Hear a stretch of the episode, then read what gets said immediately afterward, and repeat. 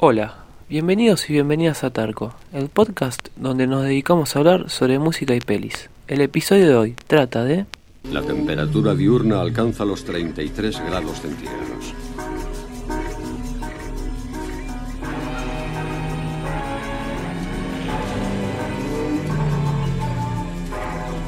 En una charca en el corazón de la selva, el macho dominante de la zona patrulla su territorio.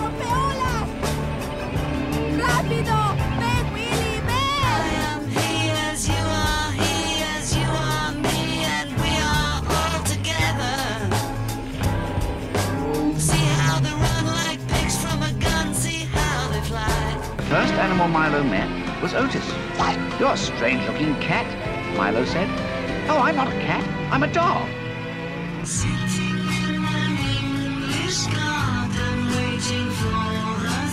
Las gallinas y salen los pasteles. Mm, ¿Qué clase de pasteles? Todas volaremos sobre esa cerca y el señor Rhodes nos va a decir cómo. ¡Operación Camuflaje! Ninguna gallina escapa de la granja de Twig.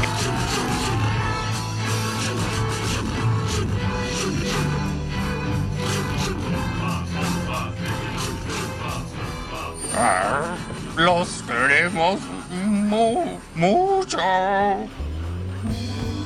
Hola, acá estamos una vez más en un capítulo de nuestro podcast, capítulo número 7 ya. Ya, ya han pasado varios podcasts. Me acuerdo recién porque, bueno, hace unos días salió la película de los Beastie Boys, que ya quedó atrás ese capítulo piloto o ese primer capítulo de los Beastie Boys, que, que le faltaba un poquito de, ahí de preparación, que, que lo largamos así nomás. Pero bueno, ahí acá reflexionando sobre la marcha, que ya vamos recién por el capítulo 7. Y como todos los capítulos que, que son especiales, que cada uno tiene su magia, su particularidad, hoy llegamos a este capítulo número 7 que va a tratar sobre algo que es muy normal para nosotros y, y nosotras, que lo vemos mucho, que quizás lo tenemos muy presente, pero no- creo que no tiene la reflexión o una mirada o, un espacio en donde se pueda hablar, que es la participación de los animales en el cine. O sea, uno piensa y dice, qué boludez, los animales en el cine, algo tan tierno, algo tan, tan lindo, pero como varias cosas que pasan en el mundo del cine que uno piensa que, que está todo bien, la verdad que no está todo tan bien, o quizás no está todo perfecto, como pasa muchísimo en el mundo del cine que hay un montón de cosas que, que nos las venden como algo que está 10 puntos y después vemos el otro lado y es todo una mierda. Y con este caso pasa algo similar, pasa algo muy parecido, que lo vendían como algo bueno, pero al final no es todo como parece. Así que este capítulo creo que se me ocurrió porque creo que ya en estos días es el día del animal, no sé, 29, creo que a fin de mes me acordé, o porque estaba viendo un capítulo de Los Simpsons y dije, che, ¿por qué no un capítulo así medio especial, pet friendly? Así que este capítulo va a ser sobre la participación de los animales en el cine. Lo bueno y lo malo. Así que ahí arrancamos. Ahí vamos.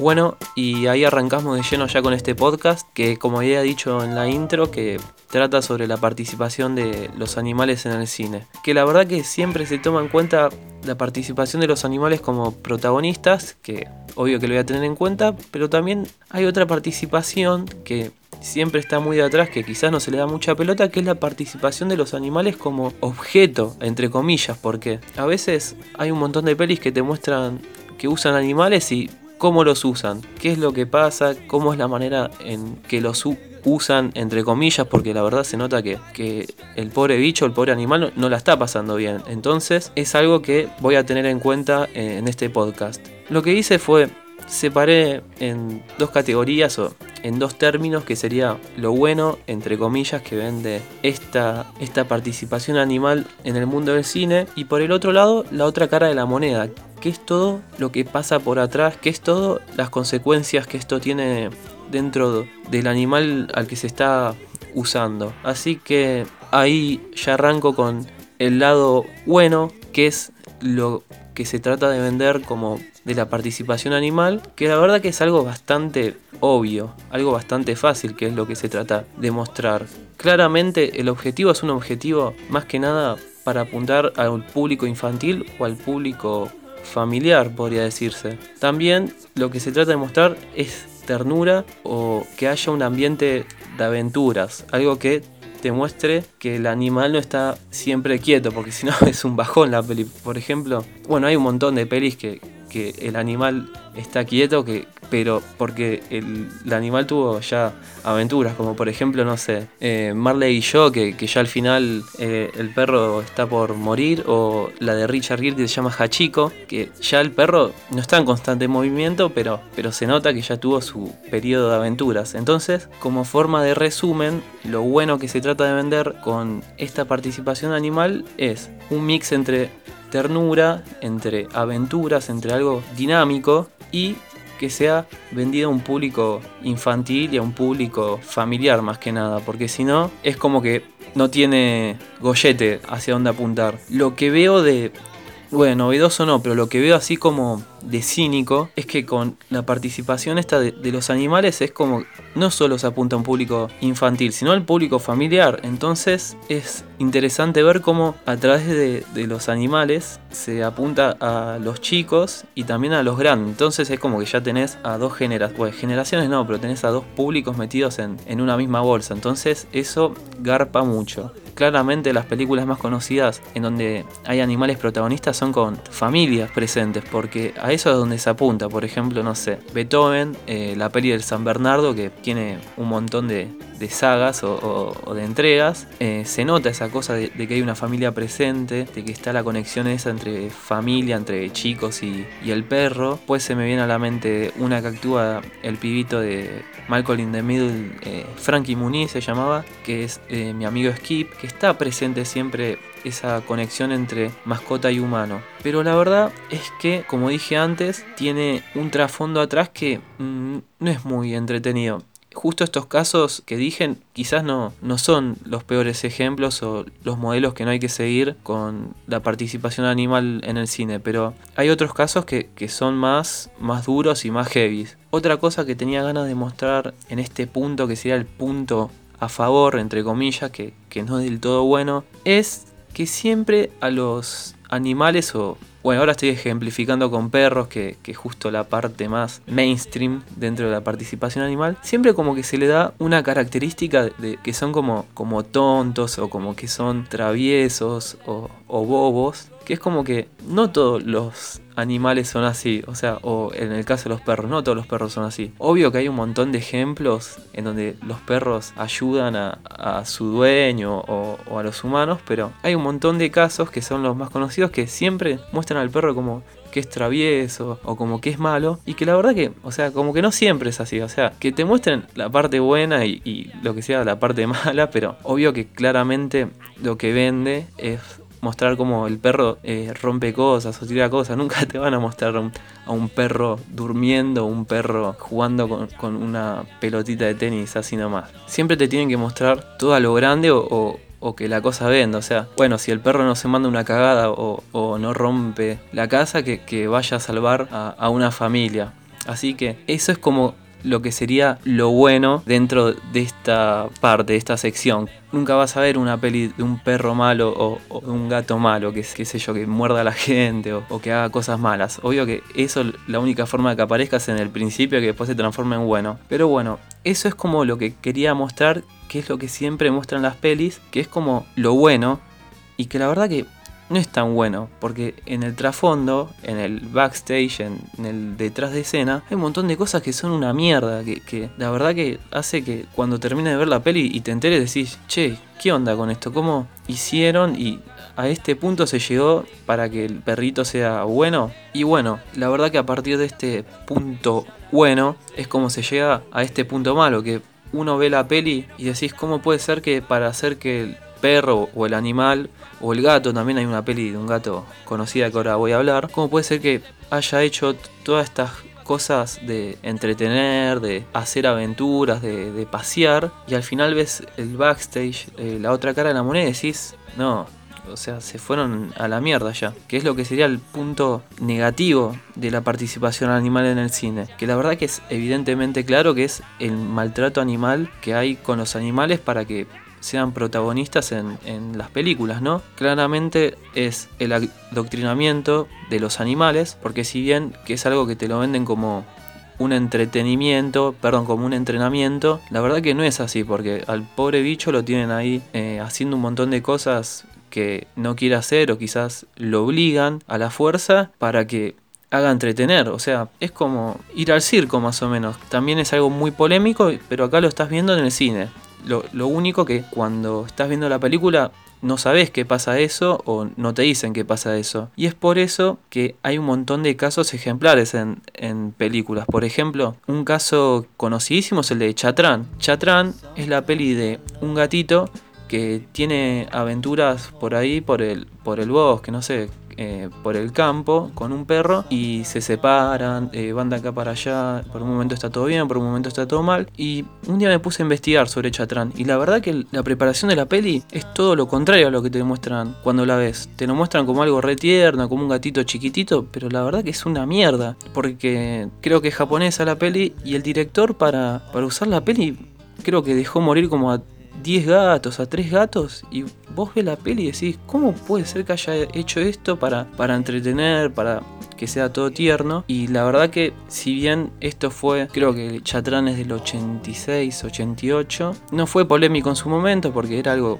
bastante usual, el uso de animales, no, no generó polémica, pero empezó a llamar la atención en el mundo del cine. Es por eso que a partir de la década de los 80, las películas tienen que mostrar o decir que no se adoctrinó o, o, no se obligó o no se trató mal a ningún animal para hacer la peli. Pero los casos siguieron, hubo un montón de casos más. Un caso hiper archiconocido es el de Willy, el de Liberen a Willy, que también muestran a la orca como que seas amigo del pibito, todo bien, pero después el trasfondo, lo que pasa detrás, es también es horrible porque obligaban a, una orca que estaba como en una especie de, mundo marino así a, a, hacer la peli. O sea, te lo muestran como que la liberaban, como que dejaba de, de estar en, en, un acuario, no sé qué, y se iba al mar, pero en realidad no era así, sino que la entrenaban, que, que la obligaban, que la hacían hacer de todo. Y esa orca que se llamaba Keiko, creo, seguía siempre eh, en cautiverio, ¿no? Y la verdad que ahí con Liberen a Willy, como fue en Hollywood, como fue en Estados Unidos, fue uno de los primeros casos en los que se armó una polémica muy grande, porque estaba esa grieta donde decían, bueno, pero los animales sirven para entretener,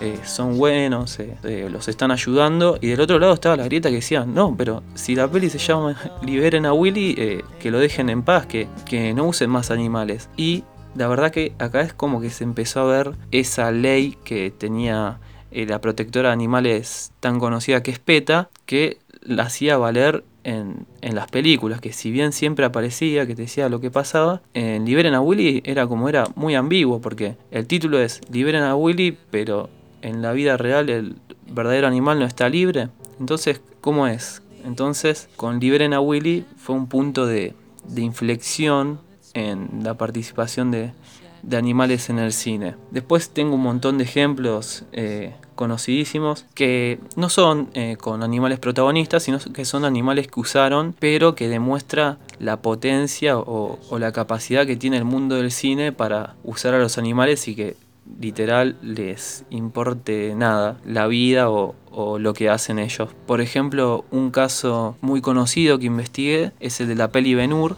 que es una peli viejísima, que creo que es del año 58, si no me equivoco, que usaron un montón de caballos y para una escena del Coliseo, de, de algo del circo romano, y dejaron morir como 100 caballos o algo así para, para demostrar esa magnitud de, de, la época de los romanos y para mostrar toda esa magnitud o, o, toda esa grandeza de los romanos usaron como miles de caballos y como los hacían esforzarse un montón o correr un montón, terminaron muriéndose como 100 caballos, que es una locura. Obvio que en esa época no, se tenía presente los derechos animales. Pensemos que había un montón de, derechos humanos que en esa época no se le daba ni pelota, menos le iban a dar eh, bolilla a los derechos eh, de los animales y más en el cine, que, era algo para entretener. Pero bueno, ese es un caso muy conocido que, que investigué. Después, que es algo bueno que, está para reconocer, esto no es algo que pasa solo en el cine mainstream,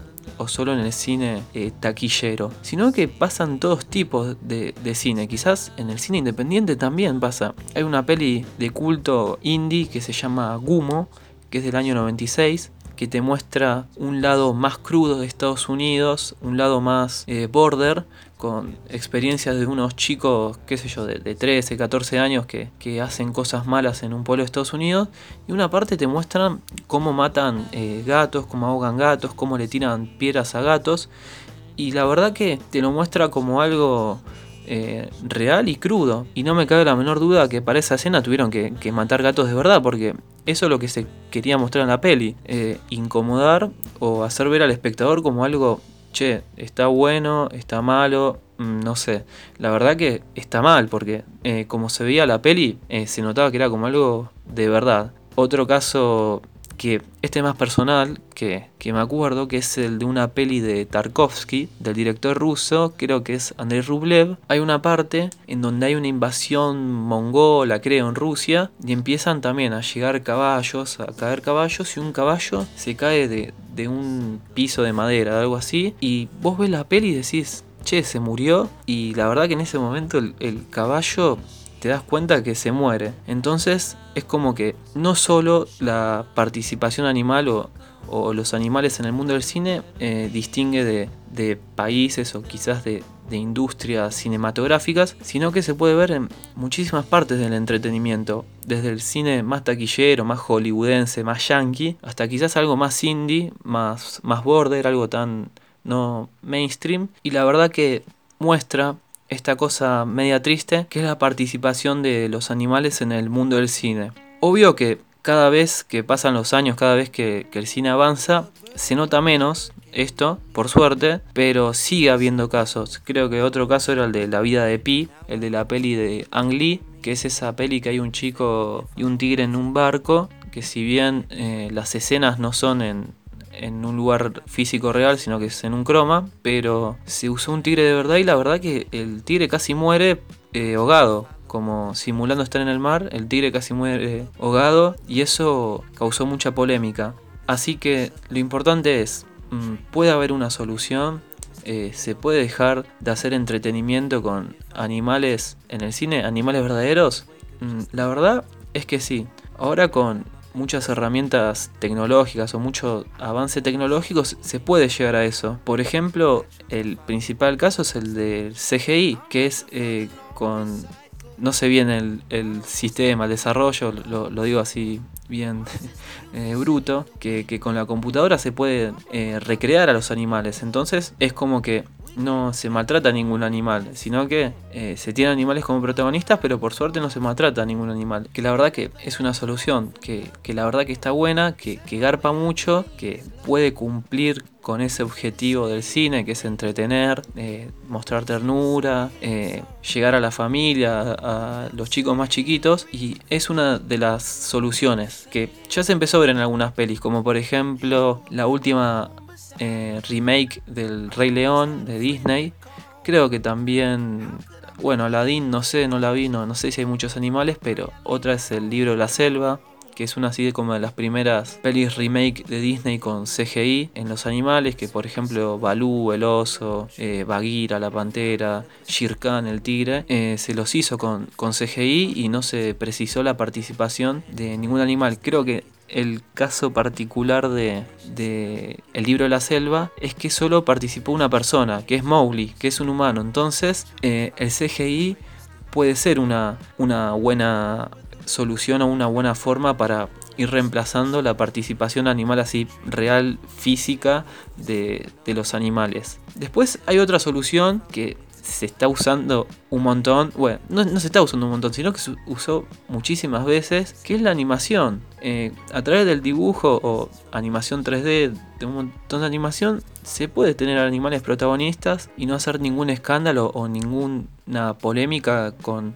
la participación de animales. Y lo bueno de la animación es que no solo puedes apuntar a un público eh, familiar o infantil, sino que también puedes apuntar a un público más adulto, un público más serio. Y con la animación eh, le puedes ir dando otras características o, u otras personalidades u otros comportamientos a los animales que en las pelis con animales reales no se nota. Por ejemplo, ¿cuántas pelis conoces o cuántas pelis viste de, animales eh, de verdad que, qué sé yo, que, el perro toma una cerveza o que el perro...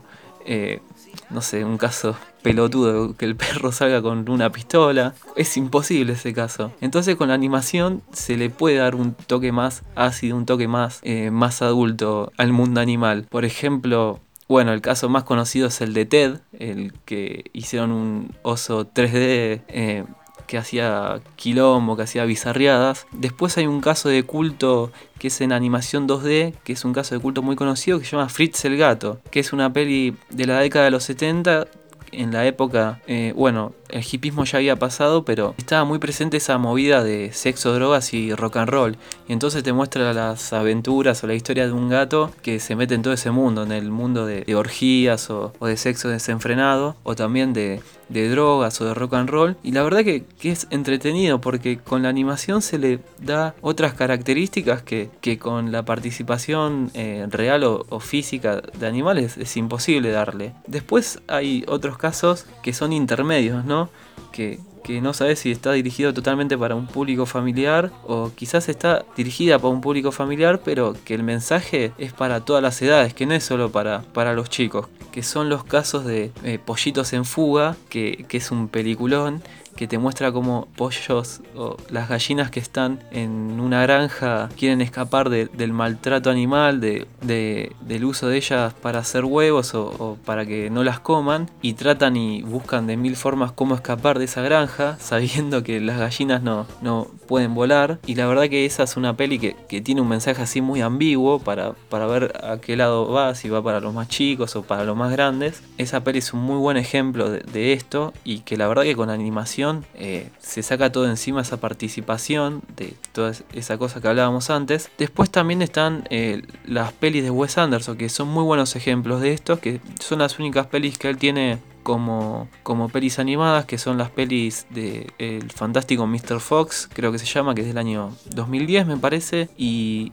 Isla de Perros del 2018, que también te muestra ese mensaje ambiguo para ver si está dirigido para los más chicos, que para mí las de Wes Anderson están un poquito dirigidas para un público más grande, pero tienen esa esencia, esa impronta de pollitos en fuga, en donde los animales se, se rebelan contra eh, los humanos, que en este caso no son dueños porque siempre están en una granja, o en el caso de Isla de Perros, que están en una isla en donde a los perros los, los desechan. Y la verdad que cerrando con esto, yo creo que estas dos formas, tanto la, CGI como la animación 2D, 3D, cualquier tipo de animación, son soluciones muy buenas como para ir cerrando con esto que atrasa, que, sigue trayendo, ahora no tanto, pero que, sigue trayendo problemas para los animales. Así que para mí, eh, en mi caso me gusta más la animación tipo stop motion o 2D, que lo veo como algo más creativo, pero la CGI no es nada mala y, y puede funcionar mucho y puede traer resultados para todos. O sea, bueno, ahora en época de coronavirus es imposible que, el cine gane, pero que puede cumplir el objetivo de, la industria cinematográfica y también puede cumplir ese objetivo que busca la, industria en el público. Así que para ir cerrando, las dos soluciones que yo veo bien claras es la CGI y la animación. Así que para ir cerrando, este fue mi, mi reflexión así medio improvisada de la participación de los animales en el mundo del cine, que, es algo que mm, no lo vemos siempre presente, pero quizás no, no vemos qué es lo que pasa detrás o, qué es el resultado que pasa. Que quizás se nota que a partir de los animales se lo ve como que la están pasando bien, que, que está bueno lo que están haciendo, pero de verdad, mm, la verdad que salen perdiendo muchísimo los pobres animales. Así que este capítulo salió a partir de ver un capítulo de Los Simpsons, más o menos, porque creo que estaba viendo un capítulo, eh, el de Stamp y el del elefante, y, salió este, este capítulo que la verdad que me, me gustó bastante hacer. Así que vamos cerrando, vamos con una canción de animales, a ver qué canción podemos pensar, a ver qué canción puedo pensar. Ya está, ya tengo una. Eh, se me ocurrió una de Bersuit, de Bersuit Vergarabat, que, que se llama eh, La del Toro, creo que se llama, que es del disco 2001 Hijos del Culo, que es eh, la letra de un toro que se venga del torero, que también, si bien no es cine, es entretenimiento, un deporte, si se lo puede llamar deporte, que no tiene que existir, que es la tauromaquia, que es la corrida de toros. Y bueno, en esta canción eh, se nota como, el toro se venga del torero. Así que Muchas gracias por estar ahí, por escucharnos. Eh, no te olvides de seguirnos en nuestro Instagram que es tarco-discos y películas. Eh, también estamos en Spotify, nos buscas como Tarco, ahí están nuestros capítulos. También nos buscas como Tarco, nuestra distribuidora de podcast que es Anchor. También nos buscas como Tarco, que la verdad que yo recomiendo que escuches por ahí el podcast porque la calidad de audio es un poquito mejor. Spotify como que la distorsiona. Así que bueno, vamos cerrando y vamos con más podcast, más música y más pelis. Cerramos con el tema La del Toro de Versuit. Hasta la próxima. Chau.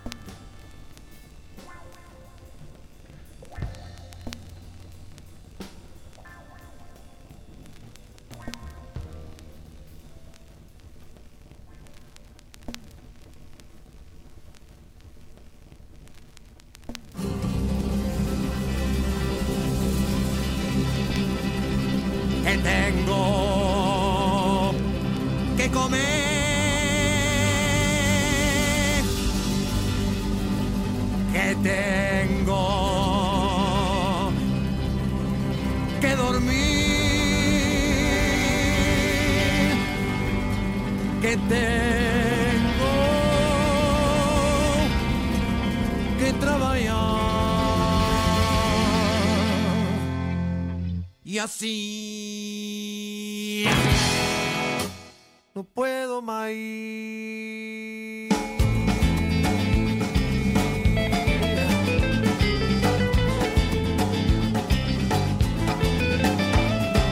Voy a fabricar una bandera para que sepa lo que quiero sin decirlo nunca más. No me cierre la solo está para controlar.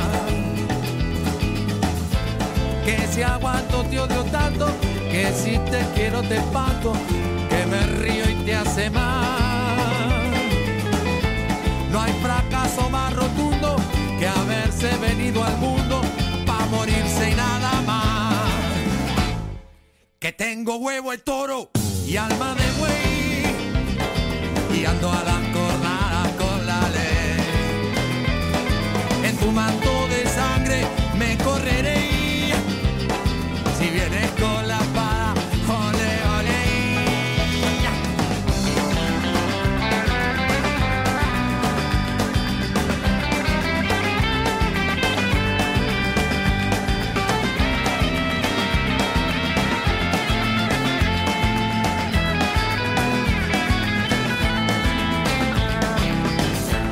Llevo veces arrodillado, mendigando algo de amor.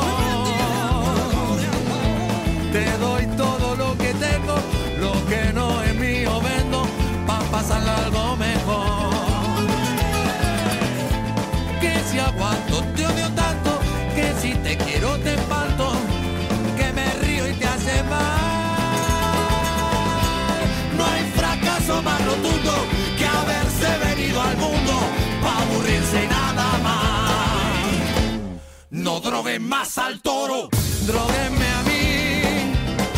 Preciso fantasía para seguir. Que no droguen más al toro, droguenme a mí. Hay que darse coraje para vivir.